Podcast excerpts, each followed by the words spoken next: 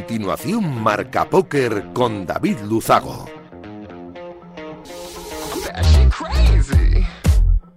Bienvenidos, locos de naipe, saludos de David Luzago, bienvenidos a un programa más, bienvenidos a Marca Póker, el único espacio de la radiodifusión española reservado para los amantes de la baraja. Domingo 27 de noviembre, este que acaba, y programa 194, este que comienza. Voy a aprovechar para agradecer como cada semana Radio Marca la cesión de este gran espacio y por supuesto por hacerlo viable a nuestro sponsor winamax.es, la mejor plataforma para jugar al póker online de nuestro país. Nosotros, como cada domingo noche, vamos a intentar que los próximos 90 minutos les sirvan para evadirse un ratito de la situación actual y hacer un poco más ameno todo. Nos ponemos en breve con los titulares de un programa como siempre, cargadito de historias, de noticias, de reflexiones de actualidad y por supuesto de entrevistas. ¡Arrancamos! Arriva, arriva quello che deve arrivare. Non ti preoccupare, non ti preoccupare. Arriva, arriva. Bueno, vamos a hablar hoy de ajedrez y de póker. No es la primera vez que lo hacemos, es un clásico de nuestro programa también hablar de otros eh, grandes juegos, deportes mentales como el ajedrez. Y además lo vamos a unir y linkar muy bien porque eh, el gran maestro internacional Miguel Illescas preguntó en sus redes sociales hace bien poquito que, a sus seguidores qué disciplina creían sus followers que era más compleja, más difícil si el póker o el ajedrez. Vamos a debatirlo junto, como digo, con Miguel Illescas y también con nuestro experto en ajedrez, Federico Marín, el periodista de ABC. Tendremos un carrusel de noticias que define a la perfección lo que ha ocurrido en nuestro maravilloso mundo en estos últimos siete días. Recibimos la visita de Antonio Carrasco Cabezón, que nos va a hablar de la segunda edición del Poker Hall of Fame. Poker Hall of Fame 2022, que ya coronó o eh, invistió a siete personas el año pasado, cinco están vivos, dos a título póstumo, y este año va a, declarar, va a nombrar tres personas más que van a integrar ese salón de la fama del póker nacional que está ubicado en el salón, en el casino de Gran Vía. Eh, cerraremos con las conexiones con el Spanish Poker Festival en Rodadov, la República Checa, con el Campeonato de España, su gran etapa del casino de Perelada, y con las Galicia Golden Series. Allí nos esperarán Dani Alvera, Ana Garcés, Guillem Velasco y Miguel Montes. 90 minutos por delante de mucho naipe, vamos a por ellos. Escuchas Marca Póker, el deporte rey de corazones. Es un tablero de ajedrez y toda la vida entre la espada y la pared, recogiendo mis pedazos una y otra vez. Estoy atrapado dentro de una puta red. Hoy puedo ver con nitidez, separar lo malo y aplicar la sensatez. Rozo la locura de aguantar la estupidez, afilando mis cuchillos como un puto chef. Es un tablero de ajedrez y toda la vida entre la espada y la pared, recogiendo mis pedazos una y otra vez. Estoy atrapado dentro de una puta red. Hoy puedo ver con nitidez, separar lo malo y aplicar la sensatez.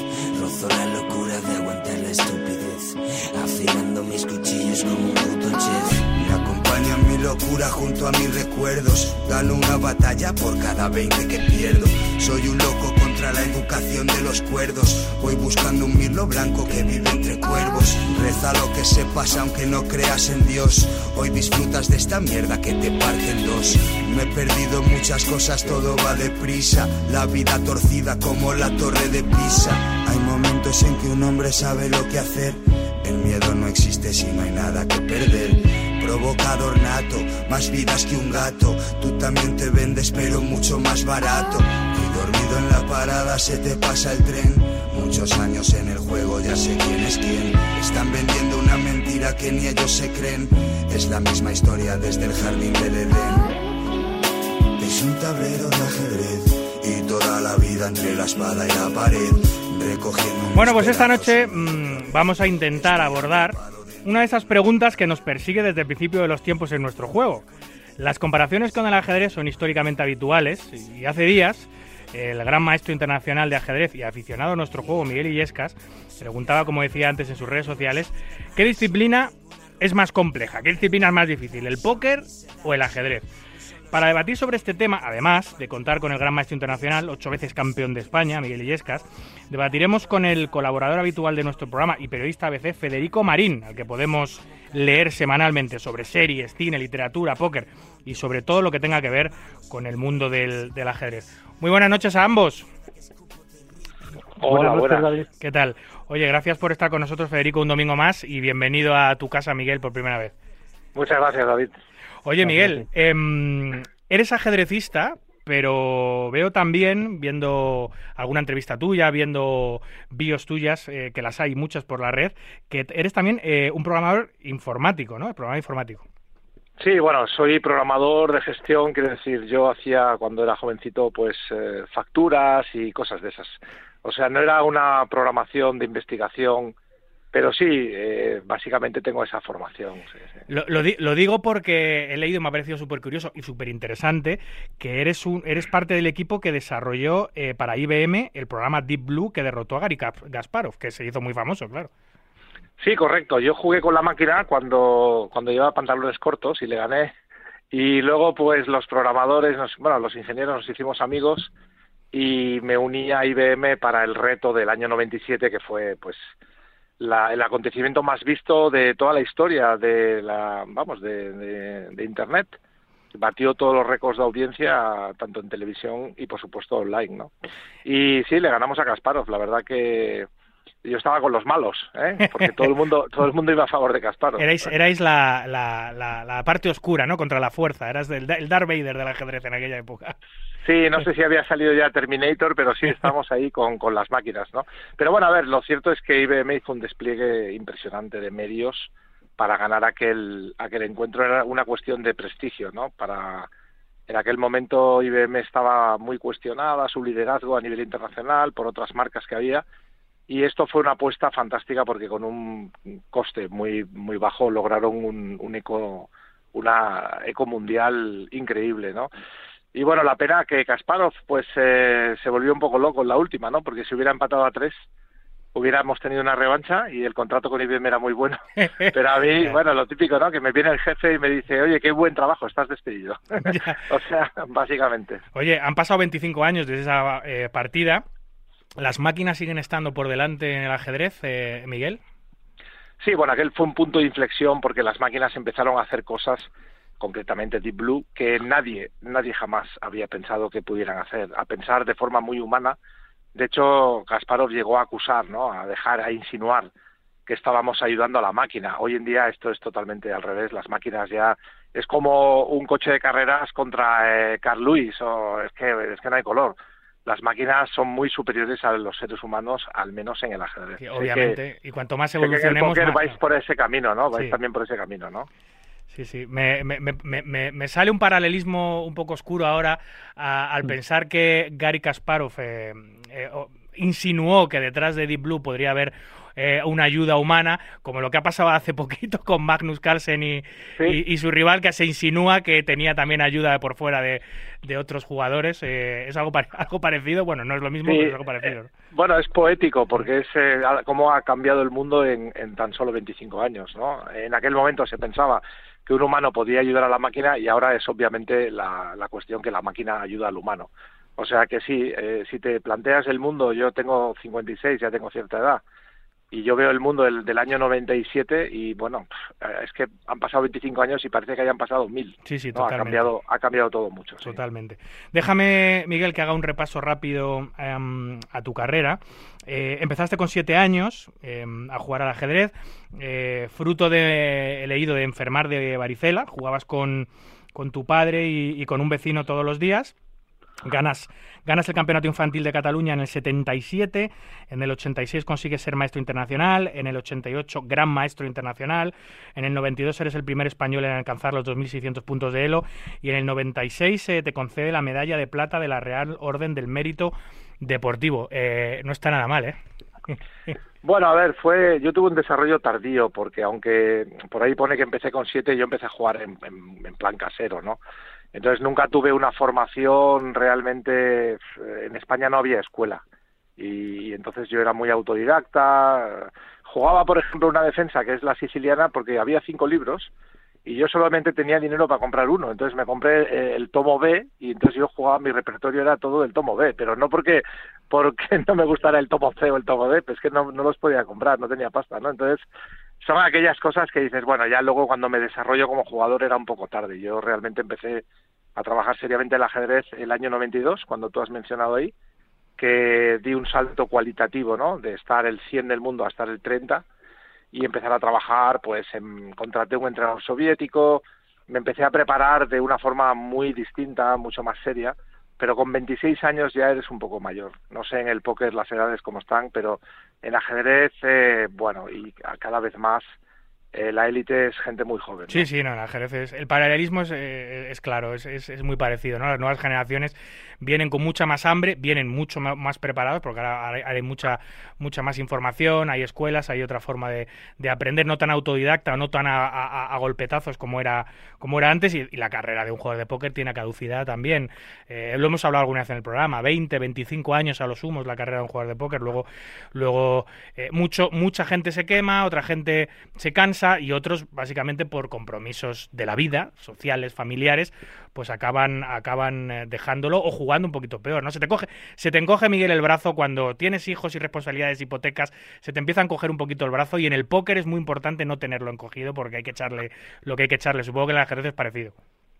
Bueno, es un poco distinto. Una vez hicimos una especie, un estudio y vimos que la edad óptima para el jugador de ajedrez eh, es los 33 años. ¿eh? Lo digo porque si hay gente de 30 que nos esté escuchando, venga chavales, ánimo, que aún podéis. Pero claro, luego a partir de 33 empieza la, lo que pierdes de energía, la experiencia que ganas ya no lo compensa. Eh, y llega un momento en que yo, por ejemplo, ahora entiendo el ajedrez mucho mejor que cuando tenía 30 años. O sea, soy mejor jugador desde un punto de vista teórico. Sin embargo, en la práctica eh, no aguanto la tensión como la aguantaba antes. Y entonces, en un momento dado, en la cuarta hora o la quinta hora, yo voy a decir, ah, voy a hacer esta misma, pues porque no aguanto más este sufrimiento.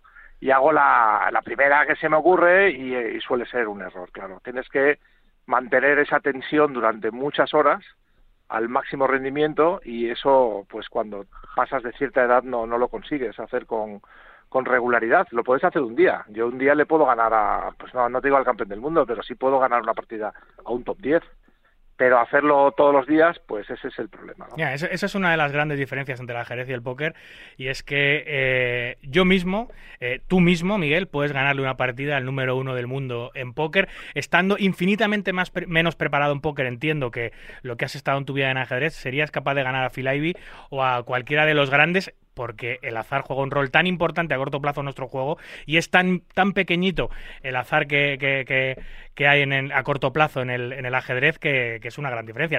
nadie sería capaz de ganar si no está en su mejor momento a Magnus Carlsen o si no le hace trampas. Eh, sin embargo, en el póker eh, hay muchas opciones de que puedas ganar al número uno en una única partida. Sí, no, desde luego. O sea, eso hace también que sea un poco engañoso a la dificultad de cada de cada disciplina, ¿no? en el ajedrez pasa un poco como en el tenis. Tú puedes jugar bien al tenis, ¿no?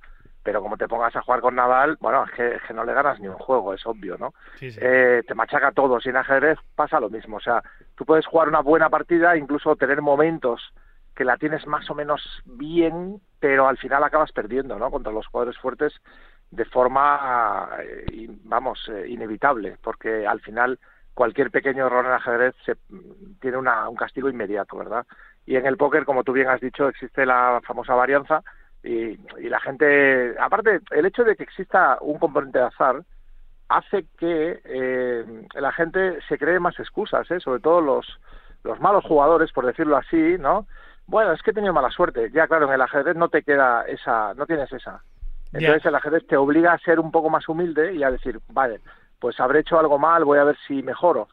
en el póker te puedes estar engañando un poco a ti mismo eh, si quieres, ¿no? Digo yo, ¿eh? que, que se presta más a eso y en ajedrez no, en ajedrez tenemos el, el ranking, ¿verdad? Hay un ranking mundial yo ahora soy el 250 del mundo y es lo que soy. Quiero decir, no, no puedo decir que soy mejor que eso. Es el ranking el que manda. Eso, eso para el póker es, muy peligroso porque, porque claro, te hace, eh, te hace pensar que, que, que, tus desgracias vienen solo de la varianza o de la parte de azar del juego y no te hace no te hace mejorar. En el ajedrez sabes que si has perdido dos o tres partidas tienes que mejorar en algunos puntos, tienes que seguir estudiando, tienes que, solucionar eso de alguna manera. En el póker tú puedes decir, bueno, eh, yo estoy jugando perfecto, pero la varianza me ha matado. Entonces no, no te hace un poco más perezoso y no te hace, no te hace esforzarte y trabajar tanto para solventar esos problemas, porque a veces puedes pensar o te puedes autoconvencer tú mismo, sea verdad o no, de que son fruto de única exclusivamente de la varianza. Eso es muy peligroso para un jugador de póker profesional.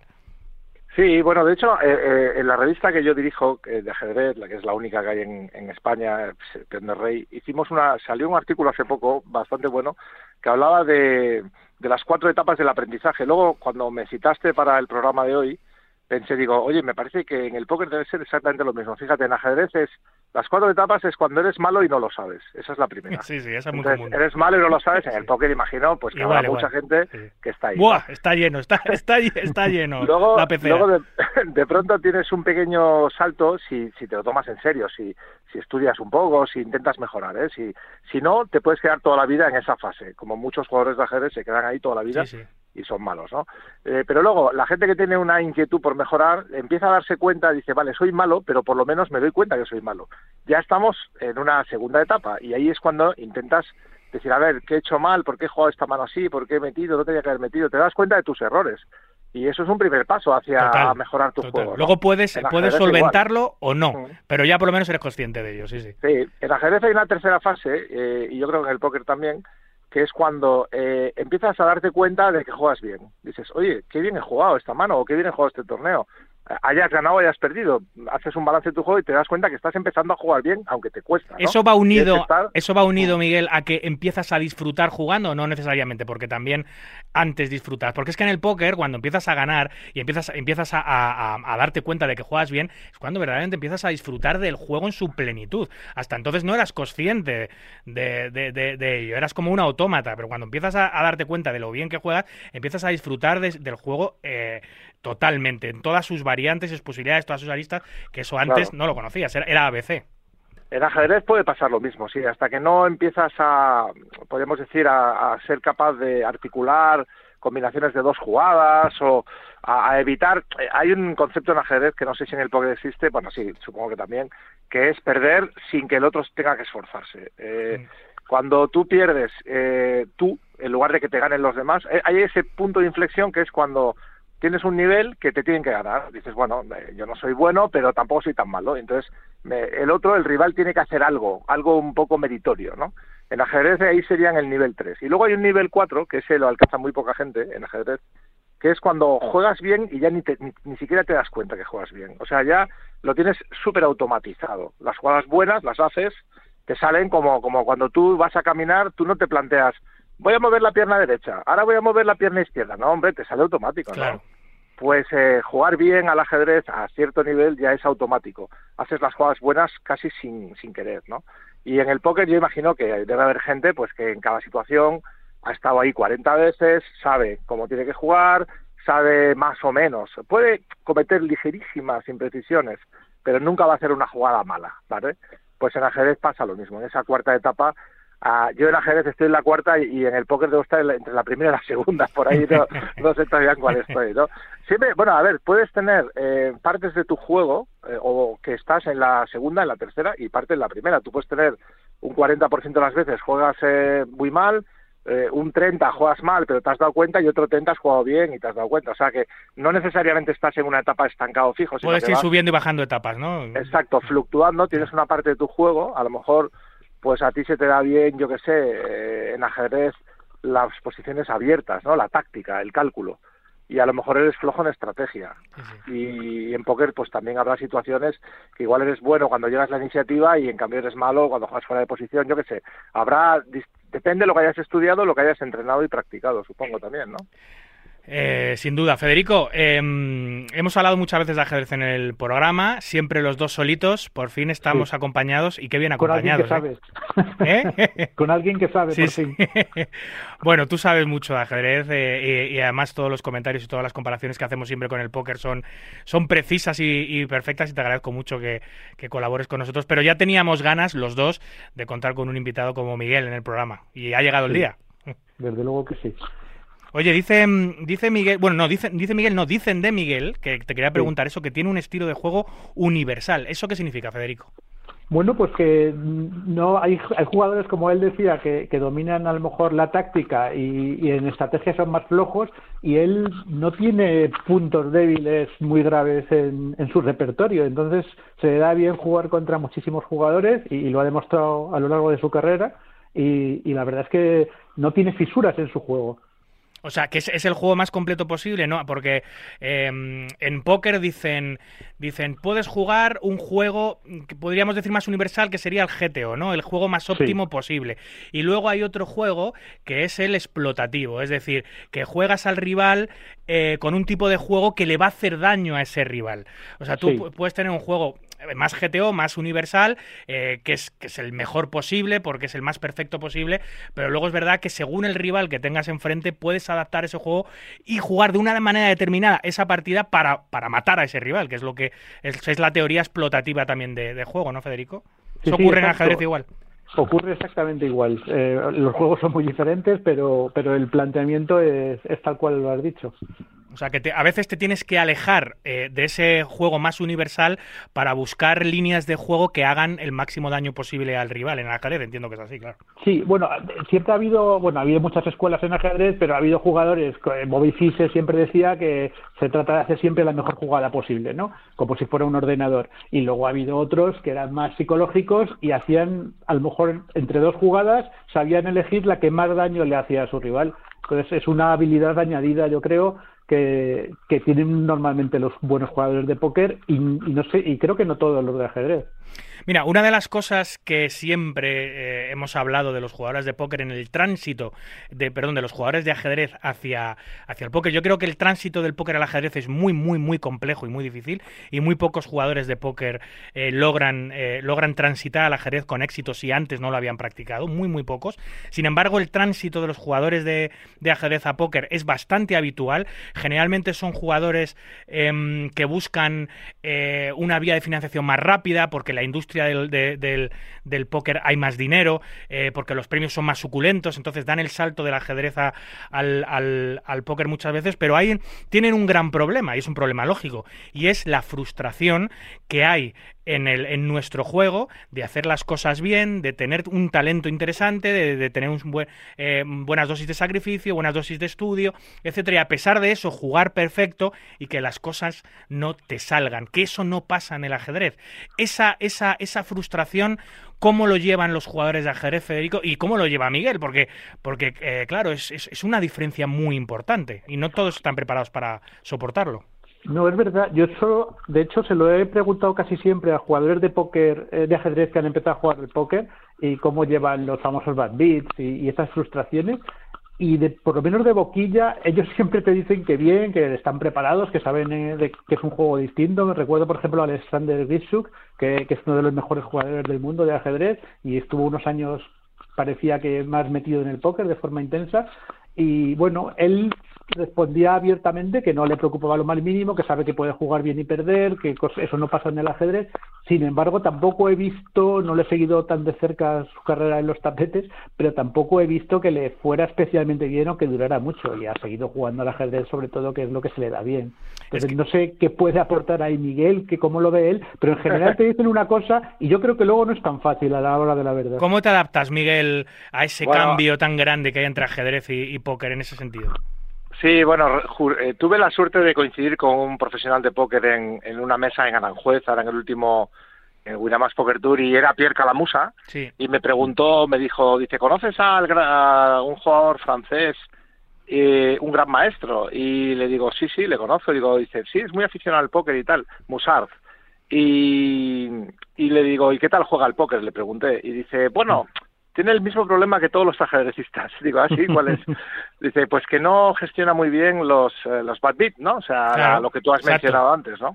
En mi caso, ¿sabes que sí lo llevo bien? ¿Sabes por qué? Porque yo jugué profesional, profesional al blackjack tres años, cuando se podían contar cartas. Vaya. La época dorada, yo tenía 18 años, me ficharon, yo no jugaba mi dinero, a mí me contrataron para para contar cartas y me llevaban... En un equipo, ¿no? Un equipo de contadores. Sí, en un equipo de contadores y bueno, pues repartíamos las ganancias. Y yo me acostumbraba allí, tú pides 16 contra 7 y bueno, pues si te pasas, pues mala suerte. O sea, eh, tienes que pedir porque tienes un, un 2% más de posibilidades y da igual. Ah, es que venía, que venía una figura, pues es que da igual. O sea, tú sabes que, que la varianza está ahí y, lo asumes, ¿no? Por tanto, yo la verdad que, aunque me sigue fastidiando, pero vamos, le fastidia a todos, ¿eh? Un profesional que te diga que le da igual perder, que le eliminen con dos haces con dos jotas, pues te va a mentir, no le da igual. Lo que pasa es que lo gestiona bien y si al día siguiente de otro torneo, pues se lava la cara y chico, iba al siguiente torneo pues con la misma energía y la misma motivación que tenía antes de que le pasara eso. Pero bueno, en mi caso ya te digo que no es un no es un problema porque ya tenía ese entrenamiento previo. Sí, el, el póker eh, es, es altamente frustrante para, para el jugador recreacional de póker, el semiprofesional, el profesional, para todos, para todos es muy da igual los años que lleves, da igual los bad beats que hayas recibido, que hay momentos en los que es absolutamente insoportable que hagas las cosas bien y que no te salgan los resultados o que en un momento puntual de tu carrera que es un es un life changer, es un te puede cambiar la vida, una mano en un torneo puntual en una época en una etapa final, etcétera, que ese bad beat de turno te llegue eh, es, es, es, eh, aparece y te, lo tienes que comer. Y es que eso eso si a nosotros nos afecta tantísimo, eh, no me quiero ni imaginar a una persona que viene de un juego como el ajedrez que está acostumbrado a que si hace las cosas bien le salgan, tiene que ser duro. En, tu, en tu caso, como bien nos cuentas, has sido jugador profesional de blackjack, estás acostumbrado a la varianza, estás acostumbrado a que las cosas puedan que no salgan, entonces ya vienes preparado, pero en general los juegos de póker, y es que, fíjate, Alexander Grishuk, Rustam Kasimsanov, Jan Gustafsson, Joe Gallagher, Almira Sipchenko, Jennifer Shahid, eh, eh, bueno, Magnus Carlsen. Es que hay muchos jugadores de ajedrez eh, que también son grandes aficionados al póker. Está muy relacionado, al fin y al cabo. Sí, pero no creo que sea solamente como porque piensen en el dinero, como yo creo que es más bien también es un reto y es una distracción, es una forma de desconectar no creo que, ninguno de los que has mencionado haya pensado no, estos no. que, que, va, que va a ganar más dinero con el, con el póker, porque son gente muy inteligente, muy realista. No, porque estos son jugadores de ajedrez que siguen, o sea, que, que, eran jugadores de ajedrez y han sido jugando ajedrez. Yo me refiero más a los que dan el salto del ajedrez, abandonan el ajedrez, sobre todo más amateur, abandonan el ajedrez porque quieren buscar una salida en el póker. Más. Claro, sí, sí, no, si vas con esa mentalidad eh, lo vas a pasar mal. Y sobre todo, yo antes he comentado que te eliminan de un torneo, pero imagínate que no te eliminan, que simplemente pierdes, ibas primero, pierdes la mitad de tu stack y ahora qué haces? Todavía tienes la, todavía tienes un stack decente, pero como no te recuperes rápido psicológicamente en ese momento,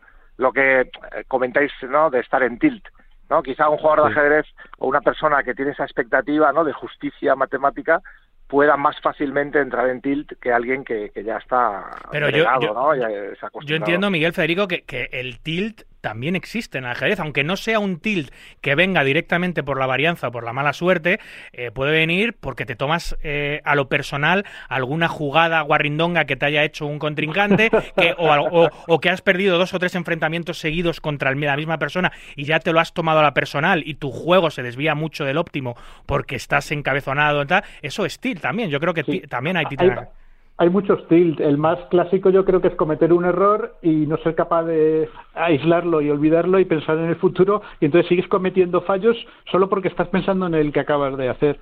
Eso bueno, ahí ha habido varios casos, ¿no? Karpov era, por ejemplo, un tío que cuando cometía un error era cuando jugaba mejor. Tenía una capacidad que yo no he visto en nadie de cuando, precisamente como había jugado mal tenía que dar más de sí y daba el 200%. Y sin embargo, el tilt más famoso que yo recuerdo en ajedrez es el de Gary Kasparov, cuando perdió el título en el año 2000 contra Vladimir Kramnik, que era el número dos del mundo. Eh, yo estaba entrenador de Kramnik. A Kasparov le he fastidiado dos veces, uno como entrenador en los dos únicos encuentros que Kasparov ha perdido y el segundo cuando perdió el título con Kramnik. Kramnik hizo una estrategia y Kasparov cometió un terrible error, que fue decir, ah, qué estrategia tan interesante, pero bueno, soy tan bueno que te voy a ganar igualmente en este terreno de juego que tú has elegido. Y aceptó jugar eh, en el terreno de juego que nosotros hayamos eh, elegido y fue un gran error. Él tenía que haber, bueno, haber sido un poco más humilde y decir, vale, tío, ¿te has preparado esto? Pues vamos a jugar otra cosa. Es que hay, hay mucho ego en el mundo del ajedrez. En el póker lo hay, ¿eh? muchísimo, a nivel profesional. Pero en el ajedrez también hay mucho ego, ¿no? A nivel profesional bueno, a ver, todos los grandes jugadores, no sé Federico qué opina, pero todos los grandes jugadores son, son killers y son divas y son... Es que si no, no llegas ahí. O sea, si es... A mí me gusta mucho la escena de Bruce Willis cuando se sube en el taxi después del combate en Pulp Fiction y la, y la taxista le dice, ¿sabes que ha muerto el oponente? Y dice, que no se hubiera subido al ring. claro. Es que si no tienes ese carácter, esa mentalidad, no llegas a ser un, un grandísimo jugador, eh, yo diría que en casi ninguna disciplina. ¿eh? Mira, eh, Federico, dice Miguel en una entrevista, dice, Hubo un momento en el que tenía una sensación de invencibilidad. Iba a los torneos a jugar las partidas sabiendo que iba a ganar. Eh, ¿Qué te parece esa frase? A mí me parece acojonante. Eh, pa- Sí, para bien, además- para bien me, me refiero. Es, es el mejor sentimiento que puedes tener cuando vas a competir. Si consigues ese nivel de, de seguridad en ti mismo, eh, tu, tu elo sube 100 puntos seguro. Claro, pero eso solo lo puedes pensar en ajedrez, en póker no lo puedes pensar. Lo puedes pensar, pero luego no se traduce en resultados en la mesa. Tú puedes ir con la moral por las nubes, vienes de ganar dos torneos seguidos, estás jugando tu mejor juego y estás pensando, voy a destrozar ese torneo, y luego se te cruza la mala suerte por el camino y vas por los aires. Es a lo que hacía referencia. En el ajedrez sí que puedes pensar esto y, ra- y traducirlo en resultados en la mesa, pero en el póker no necesariamente va de la mano, ¿no? Bueno, pero en el póker co- no ocurre como en el ajedrez que un jugador puede ganar todos los torneos del año si tiene un año impresionante. Eh, entonces en el póker tienes ese día malo y no pasa nada. Si tienes la fuerza mental necesaria, yo creo que vas al siguiente con la misma confianza. Yo lo he hablado un- alguna vez también con Adrián Mateos y, y yo creo que una de las cosas que hace bien es que tiene una fe en sus Sí, posibilidades. es un punto inmensa. fuerte, sí. Y muy difícil, sí, bueno, ¿eh? quizá, Muy difícil. quizá hay que ajustar un poco el rango, ¿no? Cuando en ajedrez puedes esperar más una recompensa a corto plazo. En el póker tienes que mirar Claro. siempre el largo plazo y hacer un promedio, Sí, ¿no? De decir, bueno, pues claro, eh, no puedes ir. En ajedrez sí puedes ir. eh, Bobby Fischer en su mejor época ganó 22 partidas seguidas, ¿no? O sea, eso en póker es imposible. O sea, tú Ya. no puedes ganar 22 torneos seguidos. Es que eh, estadísticamente no se puede. No, te acusarían de tramposo, claro. claro, claro, sí, sí, que... Bueno, No ese es otro tema, ¿no? Porque en el ajedrez hemos tenido recientemente el caso de Niman, Mm. que ha dado para, para tal, pero vi que en póker también tuvisteis una No, polémica, no, ¿no? nosotros, eh, Miguel, no podemos ser menos. Eh, si Ya, hay un escándalo hablado- mayúsculo de trampas en el ajedrez, nosotros tenemos que inventarnos algo para ser igual. Y, Salió al cabo de unos días, ¿no? Fue Sí, muy... como a los vez, 10 ¿no? o 15 días apareció Robbie Shade, en teoría haciendo en el la veredicto, televisiva. ¿El veredicto cuál ha sido? Eh, que no hizo, ¿no? Se ha librado porque pasó la prueba del, del- de la- la- en teoría pasó Ah. la prueba del polígrafo y se Qué ha bueno. quedado un poco en el olvido, pero bueno, hay, hay suficientes indicios como para pensar que esa partida televisada estaba completamente Claro, no. amañada entre organizadores, gente de realización. Pero claro, Vaya. como siempre, esto es muy complicado de demostrar, es muy complicado. Eh, No, hay muchas sospechas, pero bueno, igual que en el ajedrez, hay muchas sospechas, pero no se ha, no se ha concretado nada al final. Sí, no, claro, si las trampas se las hace un profesional y las hace bien, es casi imposible tener un 100% de seguridad. Puedes tener un 99 y queda un margen a la duda, eso está claro. Eh, Miguel, has participado en nueve Olimpiadas de ajedrez, eh, miembro del equipo olímpico español desde 1986. Oye, esa- estas Olimpiadas, yo sé que el ajedrez ha sido deporte de exhibición en alguna Olimpiada eh, de deporte tradicional, pero estas Olimpiadas son eh, exactamente qué son. Bueno, cada dos años se celebra la Olimpiada de Ajedrez, es un torneo que reúne eh, a 180 países, creo la última edición, cerca ya casi de 200, ¿eh? es muy, muy popular. Cada país presenta normalmente un equipo en la competición eh, absoluta y otro en la competición femenina. Y, y, bueno, se juega por un sistema suizo, bueno, de estos emparejamientos que usamos en ajedrez, y corona al campeón olímpico. Pues claro, es un poco el espíritu olímpico, pero fuera de lo que sería el, el, COI, ¿no? ¿no? No forma parte ni está ni está, re- está reconocido como deporte por el Comité Olímpico Internacional, pero esas Olimpiadas no son parte de la de las Olimpiadas que todo el mundo conoce, ¿no? Pero bueno, es una grandísima oportunidad. A mí realmente la primera Olimpiada que jugué fue en el año 86 en Dubái fue una oportunidad para darme a conocer y empezar a recibir invitaciones a torneos internacionales. Eh, sales de tu país, de jugar con los, con los de siempre y te enfrentas pues a jugadores de primer nivel mundial. Y ahí pues eh, en mi caso fue el detonante para poderme dedicar profesionalmente al ajedrez porque recibí invitaciones para jugar en Nueva York, en torneos en, en el este y fue ya cuando me, me quité la informática, se lo dejé todo a mi socio que teníamos una pequeñita empresa y le dejé y dije, mira, me voy a viajar por el mundo, que, que es lo que en, en realidad en el fondo lo que quiero hacer, ¿no? O sea, que es un gran trampolín, un escaparate para, para pegar el salto, o por lo menos lo era, no sé si será ahora igual. Sí, es un torneo además muy prestigioso porque juegan normalmente los mejores del mundo. Siempre históricamente había ganado la Unión Soviética, últimamente se ha equilibrado bastante. Rusia ya no es la potencia que era. Le están comiendo el terreno países como India, China, eh, y bueno, pues eh, el desmembramiento de la URSS provocó mucha mayor competencia, ¿no? Porque muchos países de la, de la esfera soviética son potencias ajedrecísticas, como Armenia o bien Ucrania. España recientemente, por cierto, acaba de sacar la medalla de bronce en un campeonato mundial que se ha celebrado en Israel. Sí, lo he la leído. primera, Lo he sí, la primera en categoría absoluta. O sea, Mm. habíamos sacado una en femenino en Haifa en el 76 y ahora hemos sacado una en, Eh, lo que pasa que era de la modalidad ajedrez rápido, o sea, no es el sería como jugar un póker turbo. Dice, Sí. este es bueno, pero este turbo es un poco más lotería, ¿no? O, o, Pues, es- o- o expresos, ¿no? Jugar expresos. sí, un expreso, exactamente, sí, sí. Oye, pues eh, algo parecido, sí. ¿Tú crees que mm, eh, no sé no sé si a vosotros si a vosotros como colectivo, como como como deporte, como disciplina, os gusta que os comparen con otras eh, con otros juegos de mesa o otros deportes de mesa como puede ser no sé el, el póker o, o quizás el, el backgammon no sé si os gusta que os que os comparen o os igualen eh, y no sé si estaríais dispuestos a que hubiese unas olimpiadas mentales donde juegos como el póker y el ajedrez compartieran eh, compartieran olimpiada Ya existe, ¿no? Algo parecido. ¿dónde? Sí, justamente le iba a decir que Federico me suena que debe saber de esto, sí, sí. Sí, Lo hay no sé del mundo de hay. juegos. men- Hay, va- son muchísimos juegos. Eh, mira, ahí el que participa siempre, los que participan siempre son, que tú los conoces, Miguel, son Matthew Sadler y, y Natasha. Reagan, que tienen algún Sí, libro el, fantástico. el shogi, ¿no? El, Sí, el shogi el también, Go. el ajedrez chino, el go. Sí. Ya, ya, ya. Son, eh, bueno, es para que te den dolor de cabeza. ¿eh? Ya es bastante difícil el ajedrez, ¿no? Te imaginas andar cambiando de juego, ¿no? Cada cinco minutos. Yo me acuerdo, mira, cuando hu- hubo una temporada que jugué un poco al póker online. Y entonces yo todavía no era profesional de ajedrez, pero todavía jugaba más. Ahora estoy medio retirado, ¿no? Entonces luego cuando jugaba al ajedrez me daba cuenta que que no me había favorecido jugar al póker, porque de pronto yo decía, ah, voy a entregar una pieza, como si es un farol, ¿no? Ya, Entregas la pieza, el otro se la come y luego no entra Ojo, ¿eh? el, el 6 de tréboles, ¿no? Que te faltaba para hacer la escalera, ¿no? Entonces, eh, es un poco, la mentalidad es bastante distinta. ¿eh? Eso es una cosa de la que no hemos hablado nunca, Federico, y mira que hemos hablado de cosas y similitudes y diferencias, pero esos vicios que puedes coger de la otra disciplina y que la empleas para mal eh, eh, en, en- en la otra, o sea, eso, cuidado, eh, que puedes coger algo, como dice Miguel, puedes coger vicios, de, es que a mí me gusta mucho farolear, pero en el ajedrez el farol es, es- es distinto, también lo habrá, pero es distinto y con mucha más mesura, claro. Pero justo lo que dice Miguel, al nivel altísimo es un error, claro, y a uno bajo seguro que también. Pero no te castigan de la misma manera. Y si me apuras, eh, Alfa, Alfa Cero, la máquina esta que ha salido hace unos pocos años y, y ha derrotado a todos los programas que había y por supuesto a todas las personas, de alguna manera es la primera que juega al póker. No calcula hasta dónde llega de una forma matemática, sino que ella ve porcentajes, dice, si hago esta jugada creo que tengo un 55% y con la otra un 45%. No es que piense en la secuencia exacta hasta el final. Y, yo creo que es, y, bueno, incluso utiliza el método Monte Carlo para, para elegir jugadas, ¿no? Que, los jugadores de póker lo conocen bien para ver cómo, se enfrentan los rangos de manos.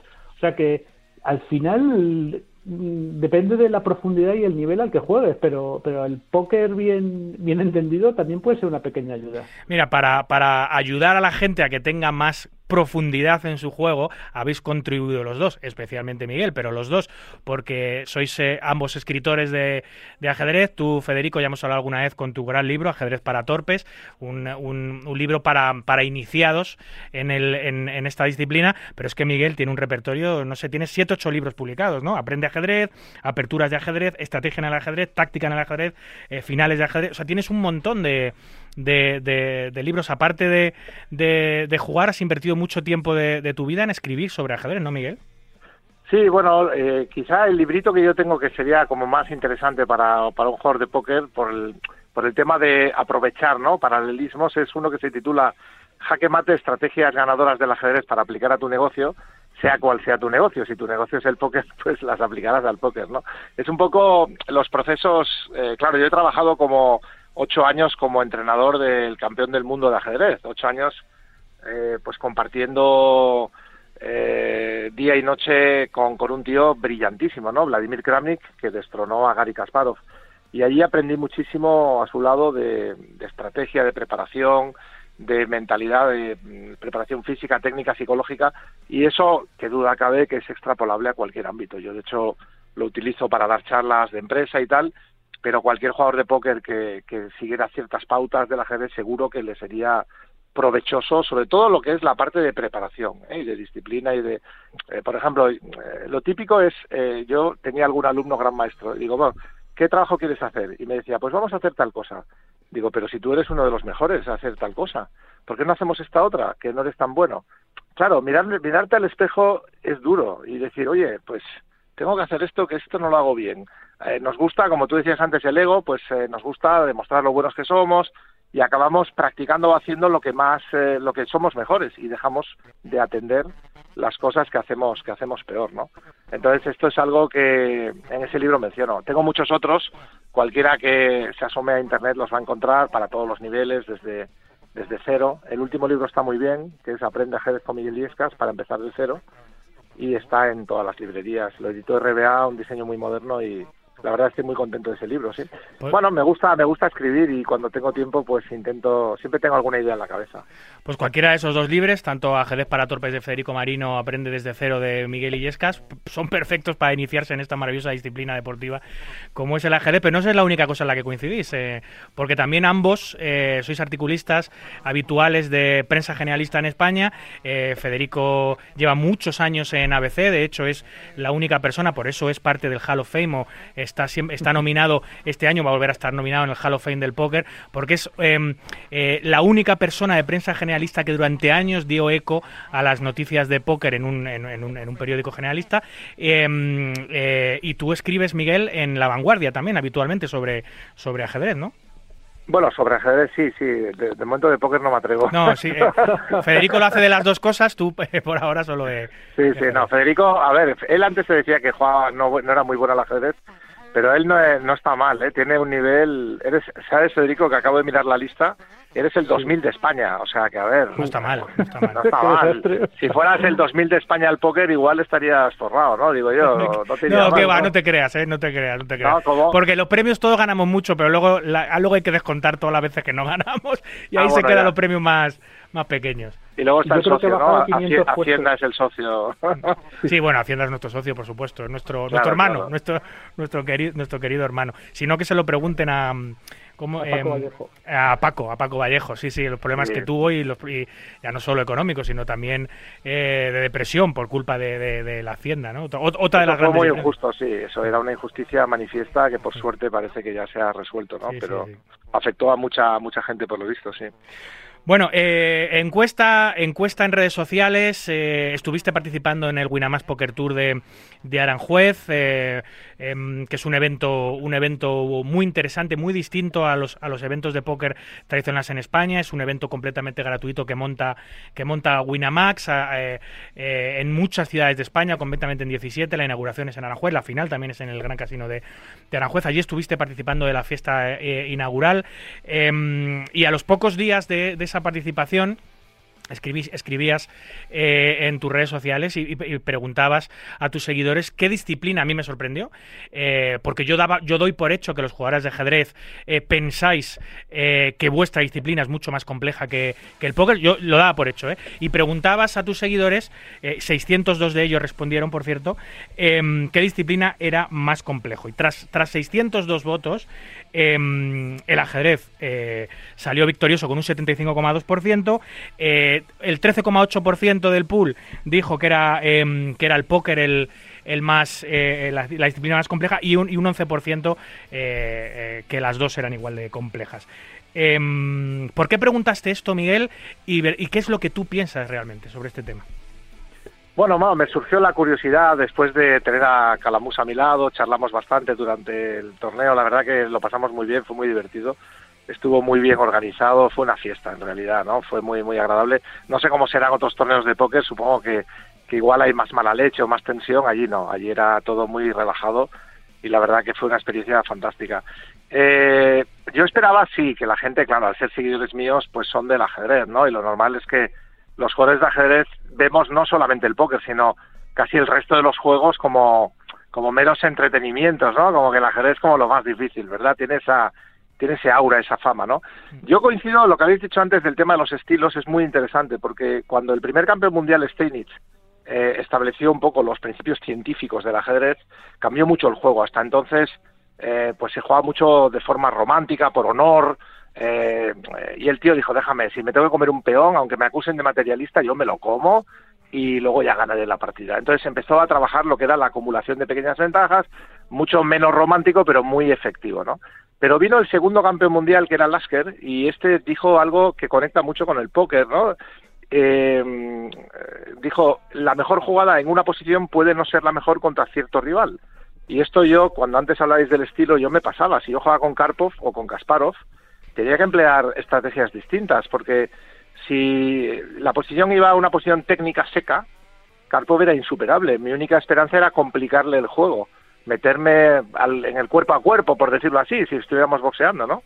Y en cambio con Kasparov eh, el cuerpo a cuerpo era una temeridad. Tenías que intentar meter siete barreras por en medio, jugar muy estratégico. Por tanto, la, la, si en una posición había dos jugadas de valor más o menos equivalente o una un poquito mejor que la otra, yo elegiría en función del estilo de la jugada, no de su valor absoluto. Y en el póker yo creo que esto es clarísimo, ¿no? Cuando tú ves que un jugador foldea muchísimo, pues le haces más faroles. Eh, si ves que toda la mesa está muy agresiva, pues tú juegas un poco más tight, ¿no? Bueno, estás mirando constantemente lo que hacen los demás. En ese sentido creo que el póker es mucho más eh, hombre a hombre y en el ajedrez sí puedes hacer un poco lo que hacía Fischer, decir, bueno, me da igual, yo hago esta que es la buena.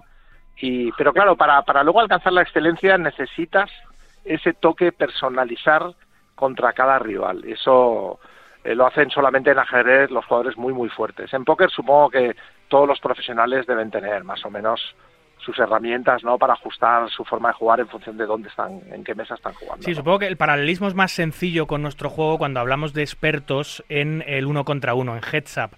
Porque ahí, ¿no, Federico? Es cuando, cuando más quizás el póker se asemeja al ajedrez. Porque al final, si estás jugando full ring o mesa corta, es igual en, en póker, estás combatiendo contra 7, 6, 5 tíos a la vez. Eh, no es, las estrategias no son iguales. Eh, se podría comparar más el póker al ajedrez cuando, cuando estás jugando eh, de forma habitual uno contra uno, ¿no? Sí, sí, eso sí, bueno, Federico iba a contestar esta, ¿no? Sí, como veáis vosotros. Sí, porque como me ganó, me ganó tres heads ups la última vez que jugamos. Es verdad, pues es verdad. En, que conteste él, que conteste en, el, Círculo de Bellas Artes, por cierto. Pero hubo algo de suerte también, ¿eh? hay que reconocerlo. O sea, que le ganaste tres partidas al gran maestro internacional Miguel Illescas, eso sí, al póker. Y en el, en, el en el cómputo general tengo un marcador a favor, me parece, porque no hemos jugado mucho al ajedrez. Oye, por cierto, por cierto, ahora que, ahora que lo estaba pensando, eh, ya que ambos sois grandes aficionados, eh, tanto al ajedrez como, como al póker, y yo soy un organizador de eventos bastante reconocido en España y tengo a mi disposición dos casinos para los que trabajo y dirijo, eh, ¿por qué no montamos y no montamos un, un híbrido, un torneo híbrido en el que se puedan jugar niveles de ajedrez y niveles de póker o inventar un torneo en el que se juegue parte ajedrez y parte póker y puedan participar a todos aquellos jugadores de póker que les guste la, disciplina del ajedrez y todos los jugadores de ajedrez que les guste el póker. Sería interesante hacerlo en el Casino de la Juez o en el Casino de Gran Vía eh, podríamos mirar la fórmula para poder organizar algo, algo híbrido, ¿no? No sé qué pensáis sobre eso. A mí me parece fantástica la idea y mejor que el chessboxing, desde luego. sí, sí, el chessboxing lo he visto, lo he visto. Es un poco loco. Pero Federico, Federico igual, eh, tú nos, eh, algo se hizo, ¿no? De chess and poker, ¿no? No se llegó a hacer En la isla de alemán se ha hecho algo, me parece. ¿Se ha hecho alguna vez? Algún a mí no me importaría que, que, si yo te como más peones, que me des luego más fichas, a ver cómo me ganas otros claro. claro, hombre, habría, habría, que montar, habría que ver, habría que ver exactamente, sí. Es más fácil de montar con menos fichas que con menos peones en el tablero, ¿eh? Eso sí puede ser, eso puede ser. No, la idea es interesante, sí, se puede, se puede pensar algo. Habría que buscar para equilibrar bien, ¿no? Porque Claro, en el chessboxing yo no me metería nunca. ¿no? Vamos, como no del mate pastor, ya me retiro, salgo corriendo del ring, ¿no? El mate pastor es un mate en tres jugadas que ya no habría oportunidad de, boxear, ¿no? Dice, no, se ha acabado. Claro. Pero realmente, eh, sí, habría que buscar un, algún sistema que, que equilibrara, ¿verdad? Que, que, porque si no, los buenos siempre ganarían al ajedrez y al mm. póker ganarían pues el 30% de las veces o el 40 o la varianza que, tuviera que ser. Sí, pero eso, eso Miguel, Federico, no os preocupéis que solo buscamos. Lo importante es que haya gente dispuesta a participar en un torneo de este tipo, un torneo híbrido, distinto y motivante. El sistema te tomamos, la palabra, ¿eh? Sí, sí, no, desde luego lo podemos hacer. Lo podemos hacer perfectamente. La instalación del Casino Gran Vía, que como sabéis es un, es un palacete majestuoso de hace, de hace un siglo y que es, que es el emplazamiento perfecto para tener un evento eh, de ajedrez como este. Yo creo que sería muy interesante ajedrez y póker y poder hacer, bueno, poder hacer una probatura un año, este año o el próximo, y si sale bien, oye, pues el mismo se puede hacer un evento anual o poder hacer algún tipo de, historia con ello. Yo siempre lo he pensado, porque es lo que decís, el chess boxing funciona y hay muchos campeonatos de boxeo y ajedrez combinados, ¿por qué no vamos a, hacer, vamos a unir los dos grandes juegos mentales, deportes mentales que hay, que sin duda son el ajedrez y, y el póker? Encima nosotros que tenemos la oportunidad de hacerlo porque tenemos todas las herramientas para ello. Sí, sí, no, yo me parece muy atractivo y sería una de las pocas cosas que yo podría intentar ganar. Combinar el ajedrez con cualquier otra cosa, no, no bueno, todo dependería de, de cómo equilibrarlas, ¿no? Del sistema, ¿no? Pero bueno, sí, yo lo que sí creo que habría bastante gente que le gustaría, porque normalmente al que le gusta el ajedrez es muy raro que no le guste el póker, es muy raro, salvo que haya tenido una mala experiencia, que no lo haya gestionado bien y le haya ido mal y tal, pero como podríamos decir, desde el punto de vista intelectual, siempre es atractivo el póker para un jugador de ajedrez, ¿eh? dejando el tema económico al margen. Oye, pues ya pues lo vamos a hablar, ¿eh? Federico, ya después de, bueno, ya en los próximos días o cuando ya sea, en unas semanas o lo que sea, eh, nos tomamos un café los tres, ven, pasaros, pasaros a verme un día al casino.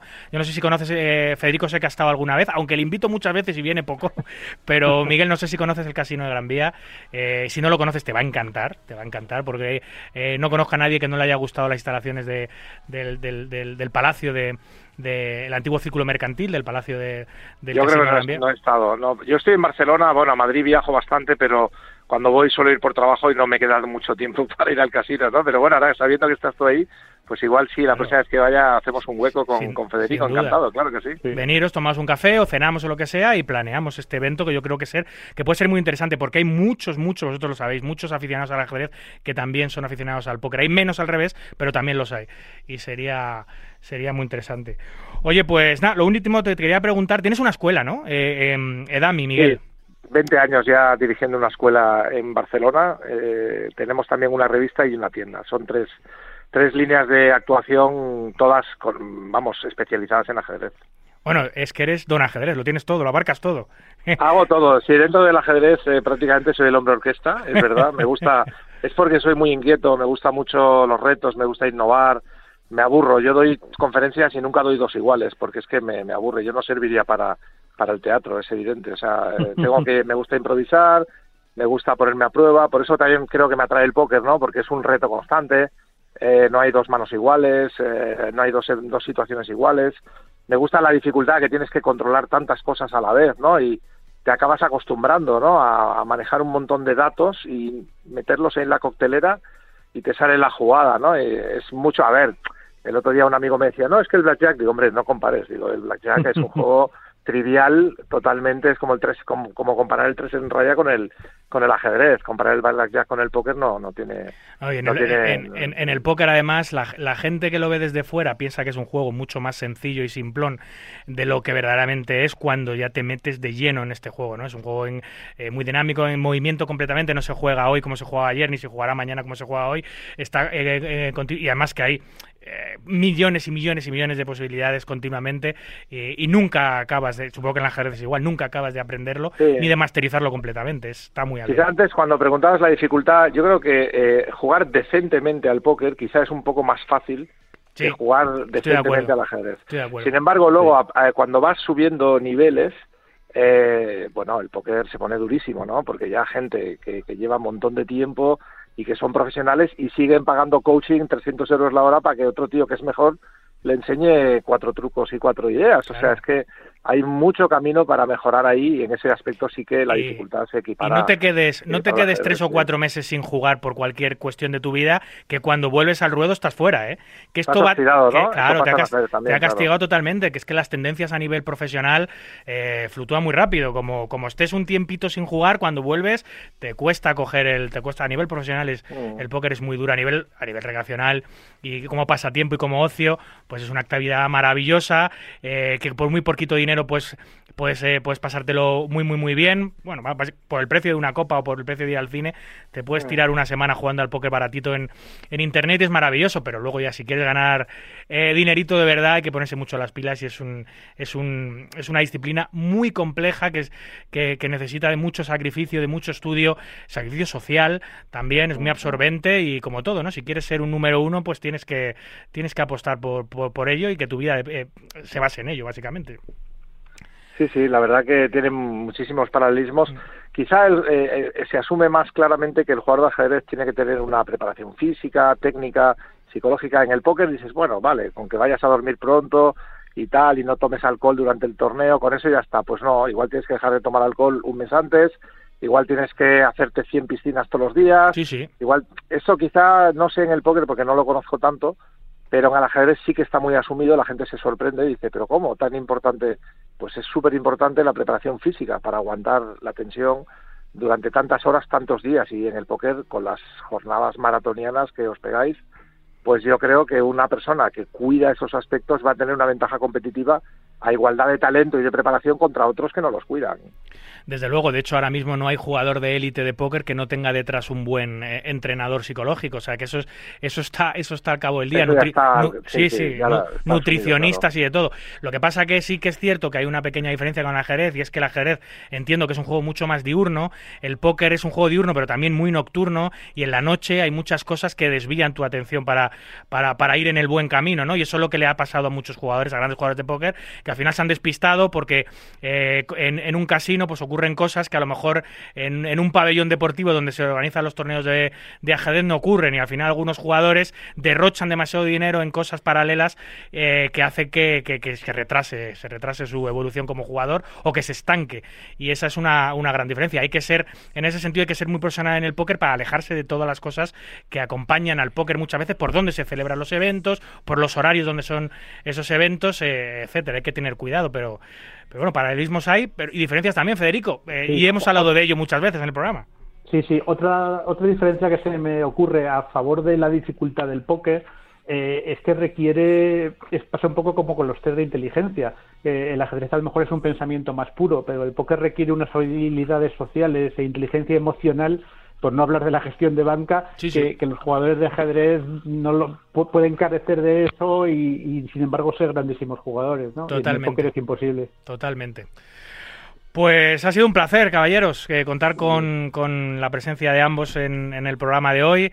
Eh, con Federico, bueno, eh, hablaremos mucho más en el futuro porque, porque es nuestro gran experto, obviamente, en ajedrez y le agradecemos siempre que está. Miguel, tienes las puertas del programa abiertas para cuando quieras. De hecho, si llegamos a un acuerdo para poder hacer un torneo híbrido en el futuro, lo presentaremos aquí, si estáis a bien los dos en, en Marca Póker, para hacer también un pequeño reclamo y que la gente se acerque a disfrutar de las dos disciplinas.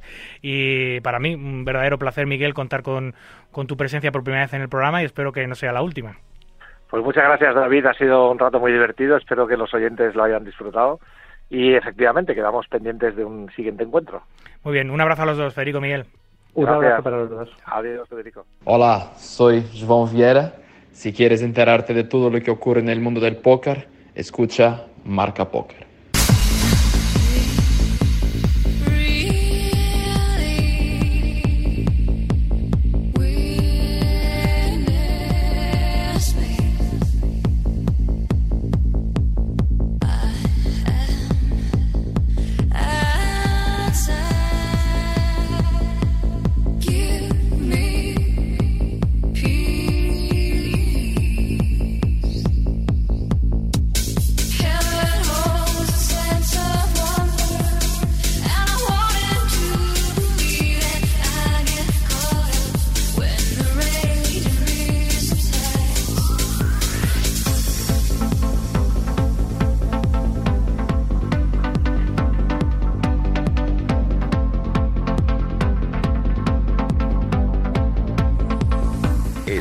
Marca Póker, el deporte rey de corazones.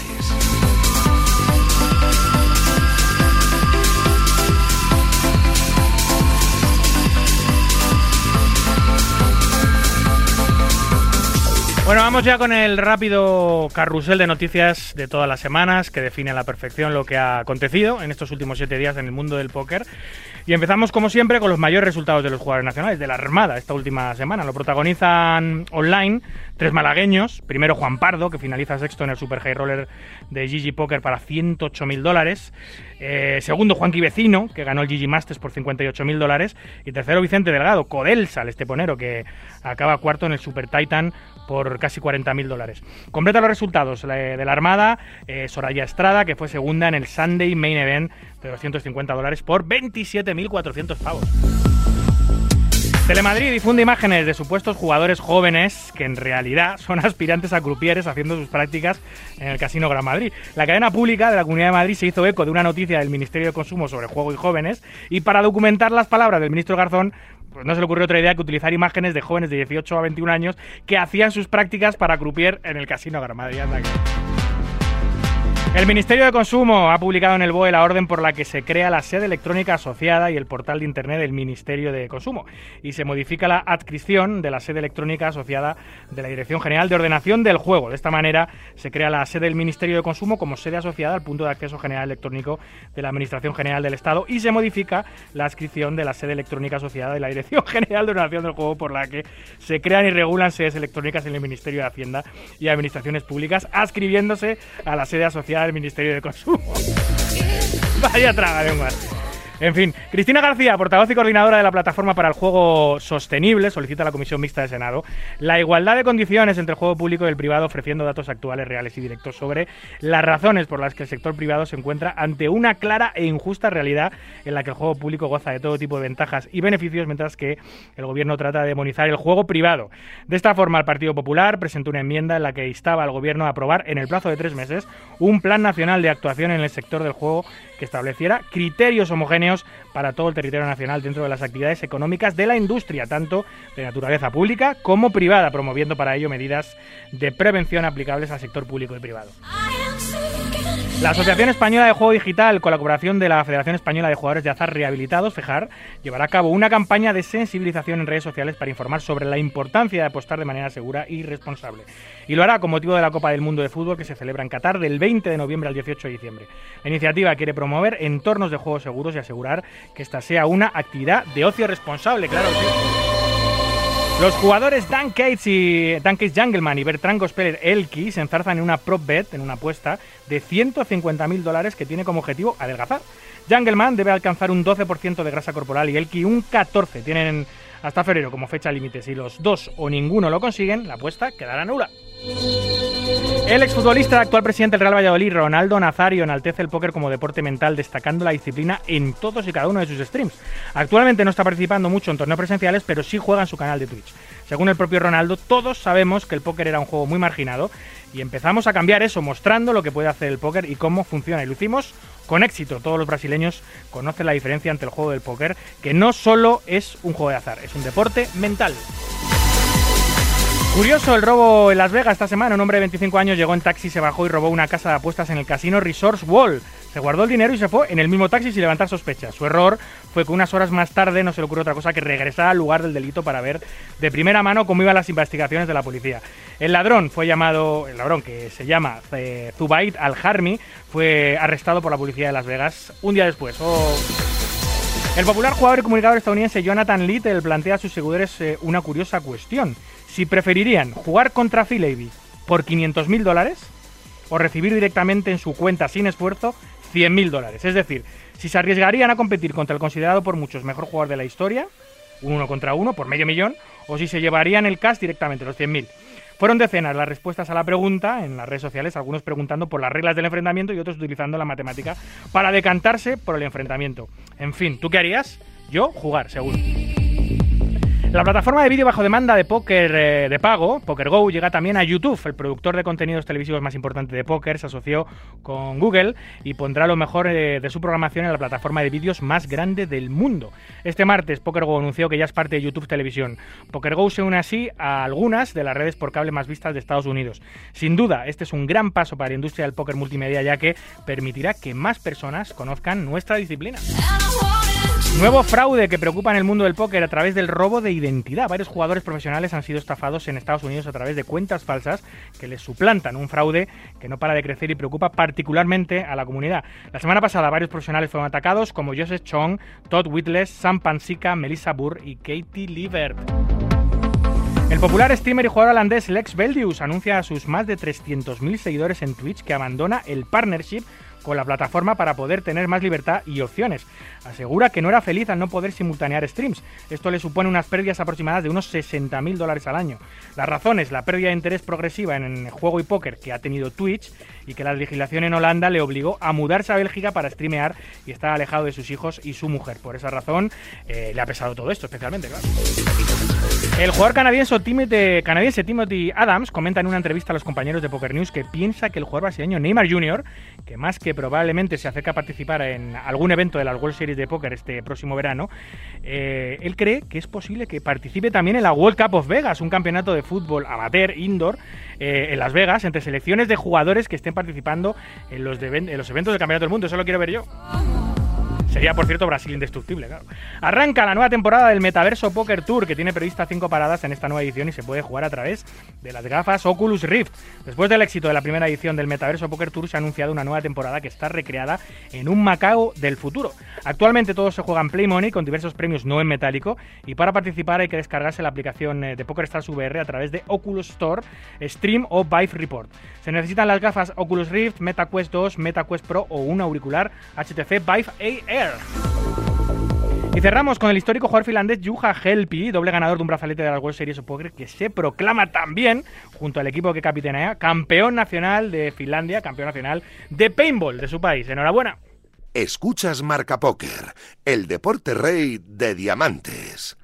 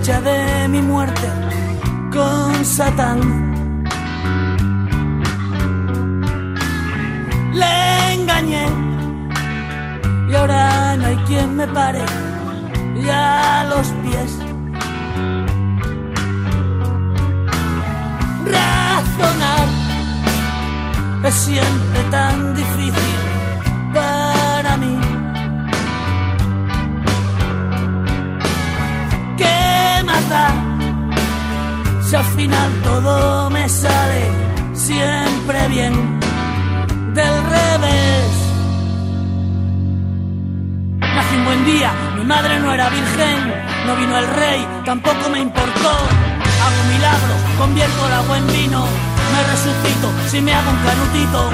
Soy Evaristo, el rey de la baraja. Vivo entre rejas, antes era chapista. Los mercaderes ocuparon mi templo y me aplicaron ley antiterrorista. ¿Cuánto más necesito para ser Dios, Dios, Dios? ¿Cuánto más necesito convencer? ¿Cuánto más?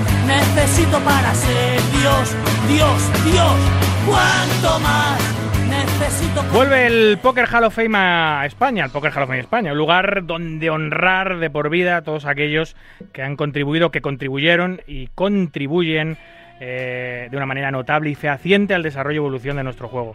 Segundo año, ya que está aquí, y esta noche vamos a hablar de ello junto eh, a uno de sus precursores, el jefe de redacción de Poker 10, Antonio Carrasco Cabeson, colaborador habitual de nuestro programa, por cierto, que junto con José Domínguez de Poker Red y un servidor de Marca Poker pusimos en marcha el proyecto del Salón de la Fama del Poker Nacional hace ya casi un año.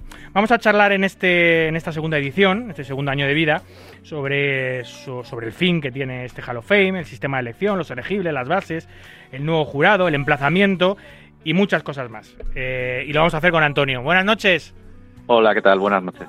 ¿Qué, ¿Qué, tal, Antonio? Oye, sí, es cierto, hablábamos antes que mm, hay muchas cosas todavía que no están definidas. Estamos cerca ya de sacar la segunda edición del Hall of Fame, eh, del Hall of Fame España. Hay siete personas ya investidas el año pasado, cinco, eh, cuatro jugadores, un miembro de la industria y dos jugadores a, título póstumo. Y este año, Antonio, van a ser tres más los que integren, el, en principio, tres más los que integren el Salón de la Fama, para un total de diez, ¿no? Pues sí, este año van a entrar 10 y, bueno, pueden entrar tanto jugadores como miembros de la industria porque van a ir las votaciones de forma conjunta este año. Oye, eh, el Poker Hall of Fame, eh, ¿qué es, Antonio, exactamente? Pues es un reconocimiento simbólico que, bueno, eh, para poder ser candidato necesitas cumplir una serie de, de criterios. Eh, los requisitos son para los jugadores que deben haber jugado al póker contra los, los mejores del mundo en cualquier modalidad. Para los miembros de la industria eh, tienen que ser figuras respetadas por toda la comunidad y cuyo legado pues sea importante y que haya trascendido al paso del tiempo. Y luego hay, hay dos requisitos que son comunes y es que la actividad profesional debe haber sido notable y constante con el paso de los años y que los aspirantes deben ser eh, mayores o deben tener al menos 25 años. Y, y, bueno, esas son las condiciones para ser aspirante. Es algo que, bueno, se ha copiado del modelo o del modelo americano en este, en este caso, el póker estadounidense, pero es algo que sí que es cierto que la industria del póker española ya está madura, ya han pasado muchos años desde que, que, desde que hubo el boom en el póker nacional y desde que hemos determinado que hay un póker moderno, un póker más abierto, eh, está el póker en los casinos, eh, hay escuelas, hay, hay escritores españoles, hay, hay tiendas por todas partes, ya el póker está muy maduro, en televisión lleva muchos años, que ya era necesario un reconocimiento de este tipo para el póker español, ¿no?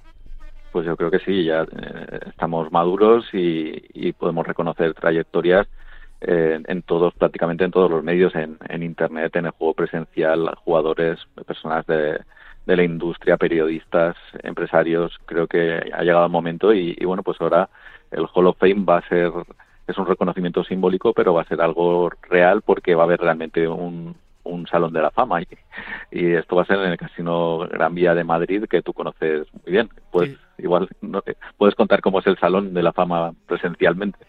Sí, bueno, una cosa es em, eh, físicamente dónde está emplazado el Salón de la Fama y otra cosa es lo que significa, claro.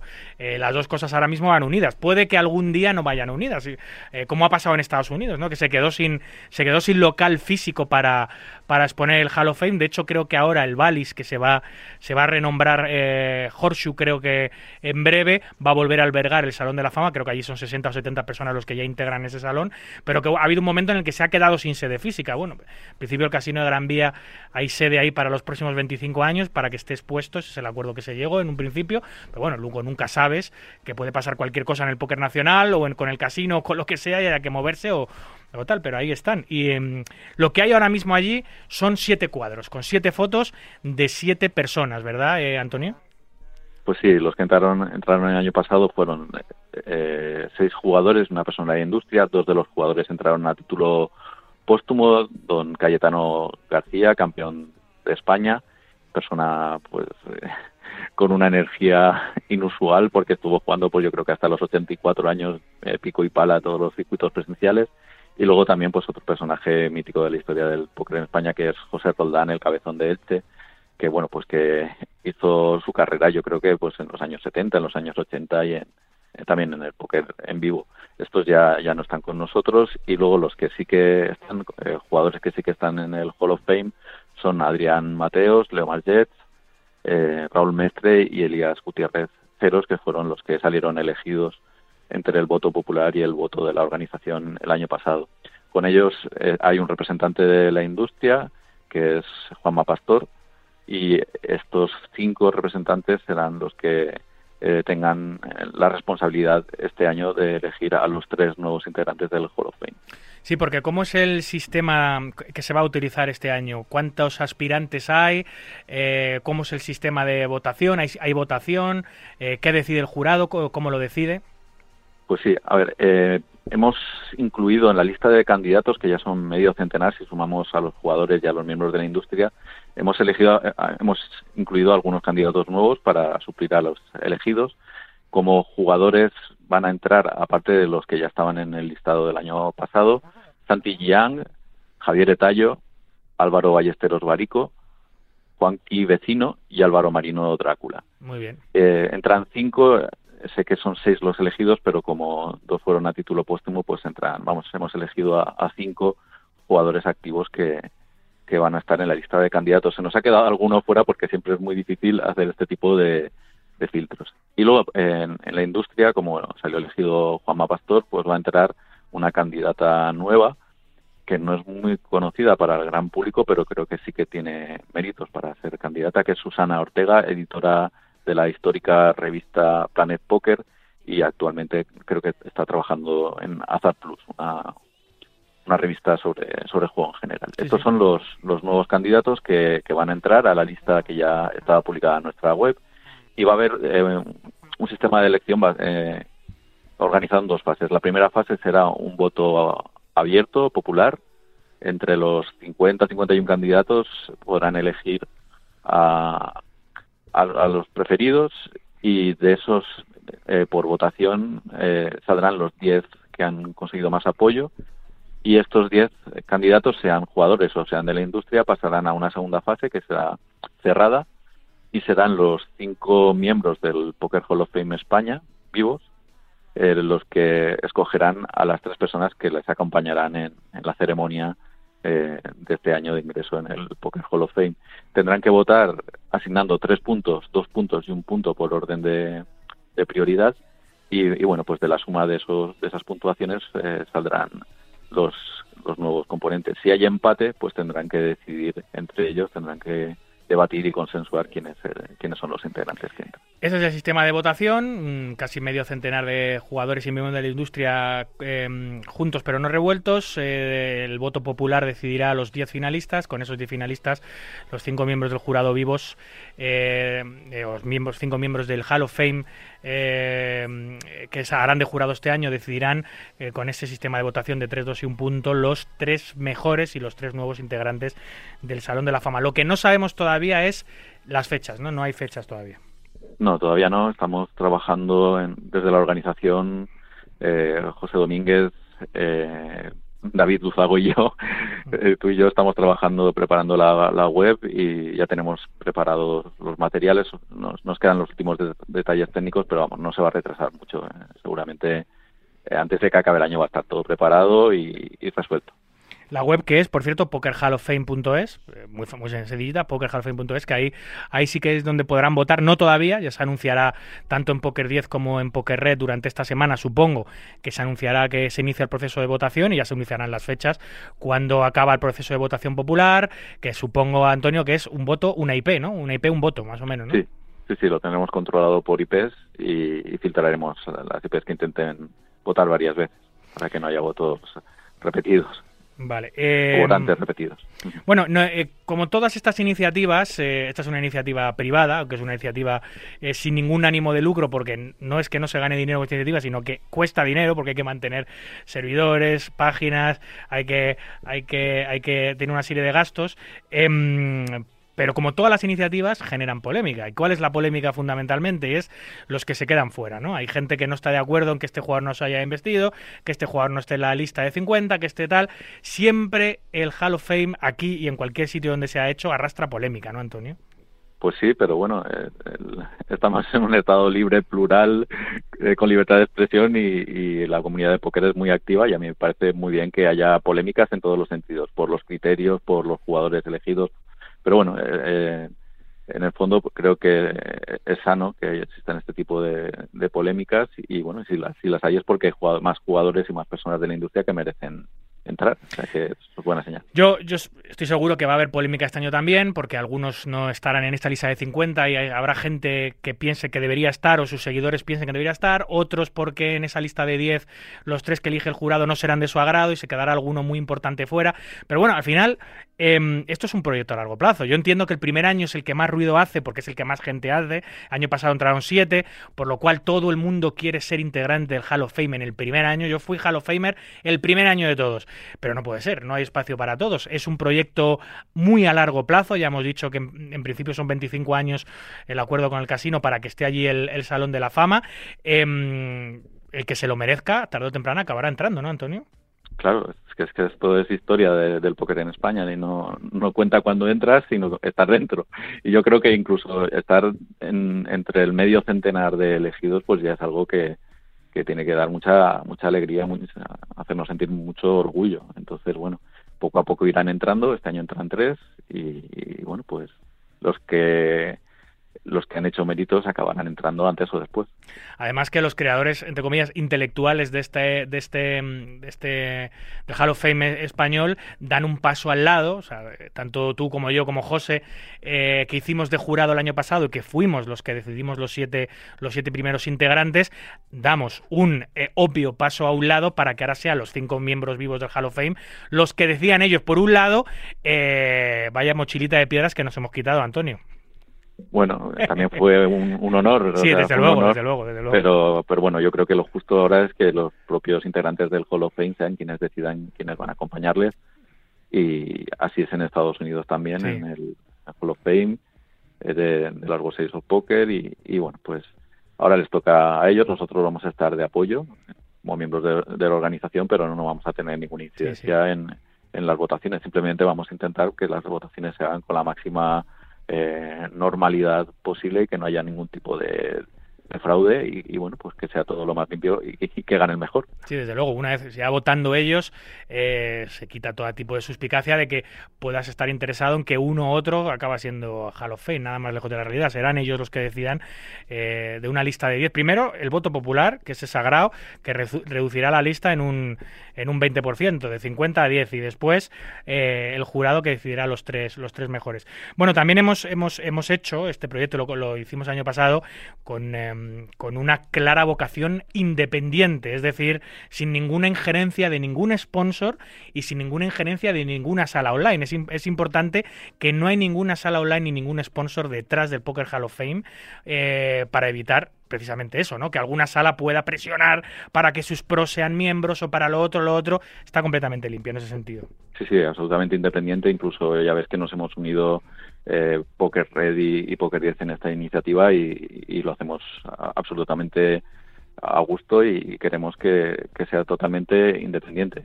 Incluso si nosotros tenemos que ir a un lado, nos iremos porque lo que queremos es que esto sea un proyecto del mundo del póker. Por supuesto, esto es un legado para el póker español, es un homenaje para la, contribución de, todos aquellos que hayan hecho mucho por el desarrollo de nuestro juego en nuestro país, tanto jugadores como miembros de la industria, y esto es un regalo para el póker nacional. Aquí no se tiene que lucrar absolutamente nadie, eso tiene que permanecer absolutamente independiente el resto de su existencia. Esta semana eh, es probable, ¿no, Antonio, que tanto en Poker 10 como en Poker Red salga la información detallada de cuándo se inician las votaciones, etcétera, ¿no? Sí, yo, espero que sí. Nos falta simplemente crear las, las fichas de los nuevos candidatos y una vez esté eso, pues ya lo pondremos en marcha. Yo espero que esta semana esté ya todo resuelto.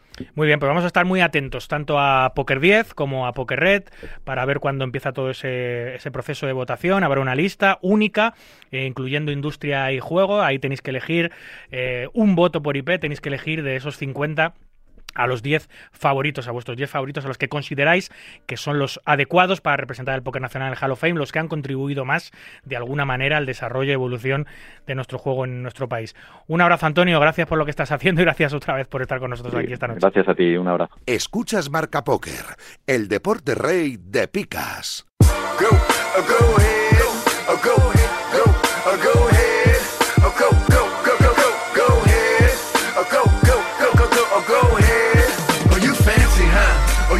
Fancy, huh? Oh, you fancy, huh? Oh, you fancy, huh? Nail done, hair done, everything did. Nails done, hair done, everything did. Oh, you fancy, huh? Oh, you fancy, huh? You, oh, you fancy, huh? Oh, you fancy, huh? Nail done, hair done, everything uh. did. Nails done, hair done, everything did. Oh, you fancy, huh? You getting ready, so I know we gon' be here a while. In the bathroom, flat irons and nail files. Spending hours in salons on your hairstyle. And in the mall, steady racking up the air miles. Hit the gym, step on the scale, stare at the number. You say you dropping 10 pounds, preparing for summer. And you don't do it for the man, men never notice. Just do it for yourself, you the fucking coldest. Intelligent too, ooh, you my sweetheart. I've always liked my women book and street smart. Long as they got a little class like half days. And the confidence to overlook my past ways time heals all, and heels hurt to walk in, but they go with the clutch that you carry your lip gloss in. And look, I really think nobody does it better. I love the way that you put it together. Uh. Oh, you fancy, huh? Oh, you fancy, huh? Oh, you fancy, huh? Oh, you fancy, huh? Done, everything did. Nails done, hair done, everything did. Oh, you fancy, huh? Oh, you fancy, huh? You, oh, you fancy, huh? Oh, you fancy, huh? Bueno, como cada domingo noche hacemos el repaso a los torneos más importantes, los torneos live más importantes de los casinos nacionales y a veces también de casinos internacionales, eso sí, eh, eventos organizados por organizadores nacionales, que es el, el, primer evento al que nos vamos a desplazar, a la República Checa, a la bella localidad de Rozvadov, donde se ha celebrado una vez más una de las grandes etapas, una de las etapas reina del Spanish Poker Festival. Buenas noches, Dani. Hola, buenas noches, David. ¿Qué tal? ¿Contento, no? Sí, sí, la verdad es que ha sido un evento que ha funcionado muy bien, lo que he visto.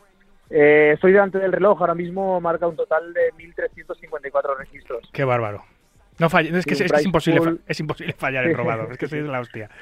Un price pool teníamos garantizado de 300.000 euros y se ha, ha sido de 347.301 euros.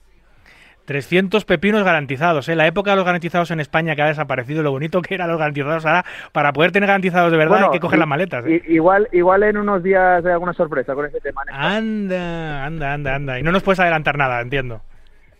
Eh, no, no, no. Vale, vale, vale. vale. Lo, queda poquito, queda poquito, pero, pero sí. Además es de otra cosa que no tiene nada que ver con el SPF y demás, y ahora estamos aquí por el SPF, así que ya, ya hablaremos. Vale, vale, vale. Oye, eh, ¿muchos españoles desplazados por tierras checas? Sí, pues han sido un total de 125. Lo acabo de calcular ahora mismo, sabía que me ibais a llamar y digo, esta es pregunta de examen. 125 Hemos, hemos movido esta vez.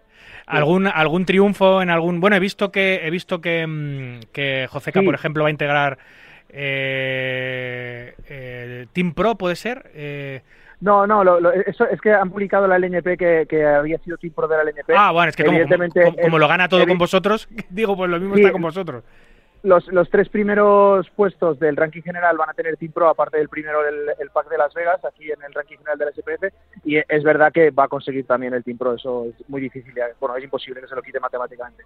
Entonces, eh, sí, resultados, eh, sorprendentemente, no vas a conocer los nombres que te voy a decir. En la CAP, eh, compacto a cuatro partes, se proclama campeón Xiao Liu, más conocido como Kevin. Pues es una cosa de, de, Dani, es una cosa de locos. De, locos, de locos. Pero es que, es que voy a seguir, David. en, el, en el High Roller se proclama campeón tras pacto a tres, a tres partes de Paulo Zano Vilacrac. y ahora mismo eh, estamos en burbuja de premios del evento principal. Ambos, el que sí que queda es, es Joseca. Bueno, y aparte de muchos españoles, claro. Bueno, eh, a ver, el, el, la gran, el gran tricornio, la gran, el gran triplete atacante del, del, SPF, sin duda, es Fish Kevin, eh, Vilacrack y Joseca, y a ellos se le une Boque, por supuesto, que también siempre está ahí. Pero entre los tres, ¿cuántos mapas, que es el premio, el premio del SPF famoso, cuántos mapas pueden tener entre ellos tres, tío? No lo sé, no lo sé. Vila no tenía tantos. Vila tenía cinco, más del conseguido aquí serán seis. Tampoco son tantos, seis. Está por, encima de la decena de Joseca. Y Kevin también tendrá otros tantos. Sí, sí, es una barbaridad. Es que nada, tantos que no les caen en la vitrina. Con lo bonito que es, que es uno de los premios más bonitos que hay, uno de los trofeos más bonitos que es un mapa de la de España, un mapa de España en, en metal eh, precioso con las siglas del SPF, que, es muy codiciado para cualquiera que le gusta jugar torneos y que le gusta ganar torneos como a todos, tener un mapita. Después de, después de nuestra incursión en el país eh, vecino, en Portugal, ya empezamos a hacer la península ibérica. Ah, bueno, claro, ahora ya, ya, ya, tenemos Portugal también integrado en el, en el premio, ¿no? Correcto, correcto. porque tenéis etapa en Troya, claro. Bueno, eh, hablando de etapas, habéis presentado ya esta semana el calendario 2000, 2023, tenéis etapa también en Portugal, una en Troya, eh, pero muy repartido, ¿no? Es, es quizás el circuito nacional que más abarca el territorio nacional, ¿no? Por lo que veo, viendo las, las fechas y etapas de otros circuitos aquí hemos intentado, pues lo que hablábamos en, programas anteriores, de reducir, porque eh, es, una demanda actual el que tenemos que reducir. Eh, eso lo hemos hecho, hemos reducido a la mitad y hemos intentado repartir al máximo posible eh, el circuito para que sí que llegue a, intentar llegar a todos los rincones de, España, ¿no? tanto norte, sur, este, oeste. Y la etapa de Portugal. Y nos queda una cosa que desvelaremos el fin de semana que viene. Ah, y con eso quedará desvelado todo el SPF 2023. Vale, vale. Oye, hemos saltado al 2023, pero se me ha pasado preguntarte cómo va a acabar el 2022, porque os queda una etapa, una gran etapa, en la capital del reino, el próximo 5 de diciembre, ¿no? Sí, sí, en una semanita estamos por allí. Eh, la verdad es que ahí es donde se va a decidir eh, realmente el, quién se va a llevar el gato al agua en cuanto al ranking em, general porque se habían acercado muchísimo con esas victorias eh, de la CAB y, de, y del High Roller de los, de los artistas antes mencionados. Y es verdad que Joseca quedó segundo en el Sánchez Memorial y ahora ha entrado en premios, con lo cual vuelve a poner un poquito de margen de cara a la etapa madrileña en Gran Vía a partir del lunes, que es la que va a decidir realmente el, el ganador del ranking general y los segundos, el segundo y tercer puesto también premiados con Pues ahí, literalmente, vamos a estar eh, para verlo y también estaremos en Marca Poker para contarlo. Así que te veo en unos días, Dani. Que el 5 apareces por allí, antes. Sí, sí, no, no, el 5. El 5 por mediodía estoy por allá. Venga, pues nos vemos en unos días, pues Dani. Un abrazo. Perfecto, lo he dicho. Muchas gracias por darnos voz. Como siempre. Chao. Bueno, y de Rozvadov, de la bella localidad checa, nos vamos y nos movemos a otra bellísima localidad, a Perelada, en, eh, en Girona, donde se ha celebrado una de las etapas eh, reinas del Campeonato de España, una de sus etapas tradicionales, la del Castel de Peralada. Y allí nos lo cuenta nuestro amigo Guillem Velasco, el eh, country manager de Community Manager Casino Barcelona. Buenas noches. Buenas noches, David. Oye, se ha decidido todo, casi todo, ¿no? Ya tenemos campeón de España ya tenemos campeón de España, sí, sí. Iñaki Aguirre ha luchado como, como nadie para llevarse esta, esta edición, ¿no? que con la pandemia y tal ha sido dos años. Y, y nada, hasta el último minuto sacó sacando la calculadora porque Leutauras estaba ahí también luchando con él y tal, pero al final se ha parado Donosti, el, el patrocinio, el Platinum Pass, el reloj conmemorativo y, y, y la pues la gran ilusión que hace ser campeón de España de póker. Eh, sin duda, eso ya es para toda la vida. Él podrá decir toda su vida que es campeón de España de póker y eso y eso no es poco. Eh, Chikuri, que es eh, así su, su, su, nick, se lleva el patrocinio para jugar el campeonato de España el próximo año, ¿verdad?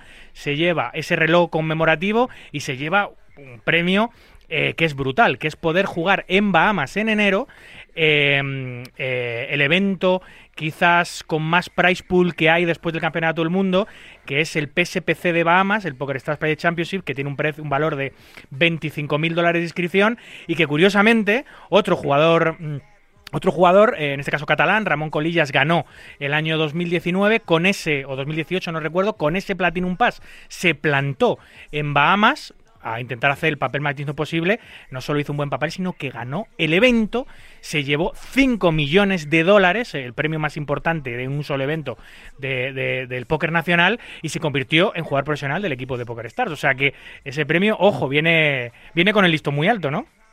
Sí, sí, viene con el listo muy alto y aparte para nosotros fue un honor porque consiguió el Platinum Pass como lo ha conseguido Jackie, que fue campeón de España, así que que esperemos que Iñaki siga los pasos de Ramón y, nos traiga el PSPC aquí a, a CEP. Pues ojalá que el póker nacional tenga otra gloria como la que tuvo en manos de Ramón Colillas y, podamos volver a podamos defender el título, porque yo creo que, que, el último ganador es Ramón Colillas. Después no ha habido más PSPCs, ¿no? Se han ido se han ido suspendiendo por el tema de la pandemia y Igual que, igual que el C, porque hablabas de que este, este campeonato de España es 2020, 2021, 2022. Abarca tres temporadas por el tema de la pandemia, ¿no? Exacto, exacto. Sí, por el tema de la pandemia tuvimos que, parar, ¿no? Todo el mundo tuvimos que parar y, y se alargó. Y Iñaki ayer nos lo decía, que ha sido pues una tensión alargada, ¿no? Prolongada, porque, pues eso, van pasando el tiempo, eh, cómo se juntan los rankings, tal, y al final, pues bueno, dos años campeón de España y a seguir los pasos de Ramón, como decía. Qué maravilla. Campeón de España de póker. ¿Cómo ha ido la etapa de, Peralada? ¿Cómo ha funcionado la semana en, la bella localidad de, Girona? Muy bien, muy bien. O sea, estamos muy contentos de, tener este escenario como gran final, ¿no? Jugar dentro de un castillo siempre, siempre es un, un honor y, y, nuestros jugadores regulares, el ambiente que se ha generado aquí, pues en este sitio emblemático es muy, es muy bonito de vivir. yo ahora ya no tengo tiempo para nada, no me da la vida, pero yo era cita ineludible todos los años. Yo, yo empecé a jugar el, Campeonato de España desde el primer año las primeras temporadas, que es cuando más activo estuve como jugador, lo jugaba todo, jugaba un montón de, etapas del C, por supuesto la de Peralada no me la perdía, no me la perdía nunca, me encantaba, me encanta el pueblo, el pueblo es eh, pintoresco, más no poder, es precioso, eh, las instalaciones del casino del, Castel de Peralada es, es algo mágico, estás jugando en un castillo, es algo increíble, la experiencia de jugar al póker allí es, es brutal y por eso pues sigue siendo uno de los emblemas del CEP, ¿no? Sí, sí, sí, sí como te decía, pues eh, es todo un, placer eh, salir aquí a dar una vuelta, ver el castillo, eh, bueno, no sé, también las bodegas que tenemos justo aquí enfrente, los restaurantes que están dentro del castillo, es muy bonito de, estar aquí, la verdad. Oye, están todos los festivales, hablamos ahora mismo con Dani Albert del SPF, he visto que, ha publicado eh, fechas también en, redes sociales Jaime Sánchez del Circuito Nacional de Póker, todos los circuitos están ya presentando sus calendarios, sus fechas para 2023, ¿vosotros eh, tenéis pensado anunciarlas eh, pronto?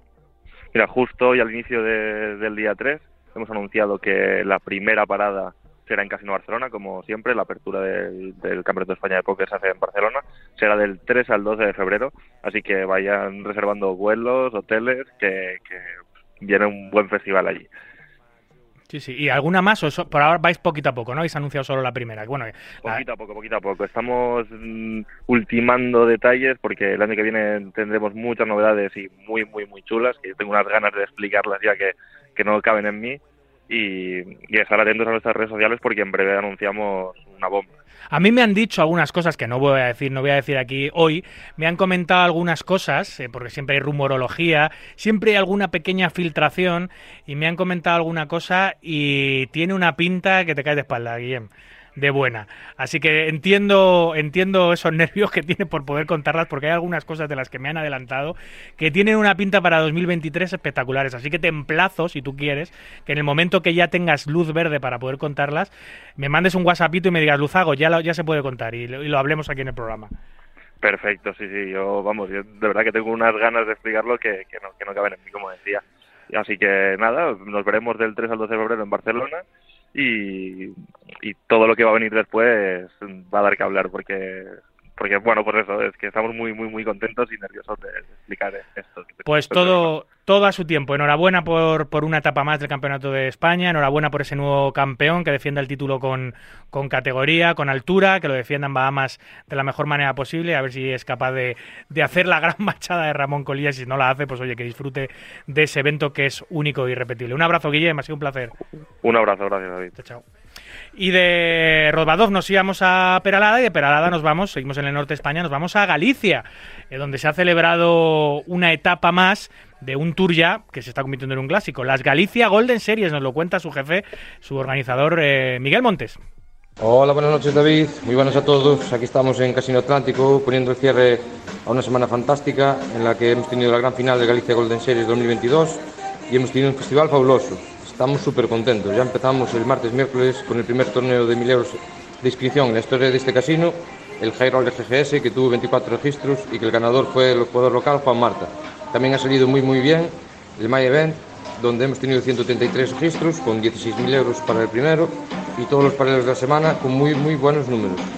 Y bueno, ya estamos eh, acabando la semana y empezamos a preparar la próxima etapa, que será puntuable para la Liga GGS 2023 y será del 19 al 22 de enero. Espero que no os la perdáis. Ya nos despedimos y muchas gracias David por todo. Un saludo a todos. Nos vemos pronto. Un abrazo, Miguel. Bien, pues esto ha sido todo por hoy. Aquí concluye nuestro centésimo nonagésimo cuarto programa. Un verdadero placer, como siempre, compartir este ratito nocturno con los amantes noctámbulos de la baraja. En la producción y la técnica estuvo Raquel Valero y Dani López. Y a los micros, como siempre, un servidor, David Luzago.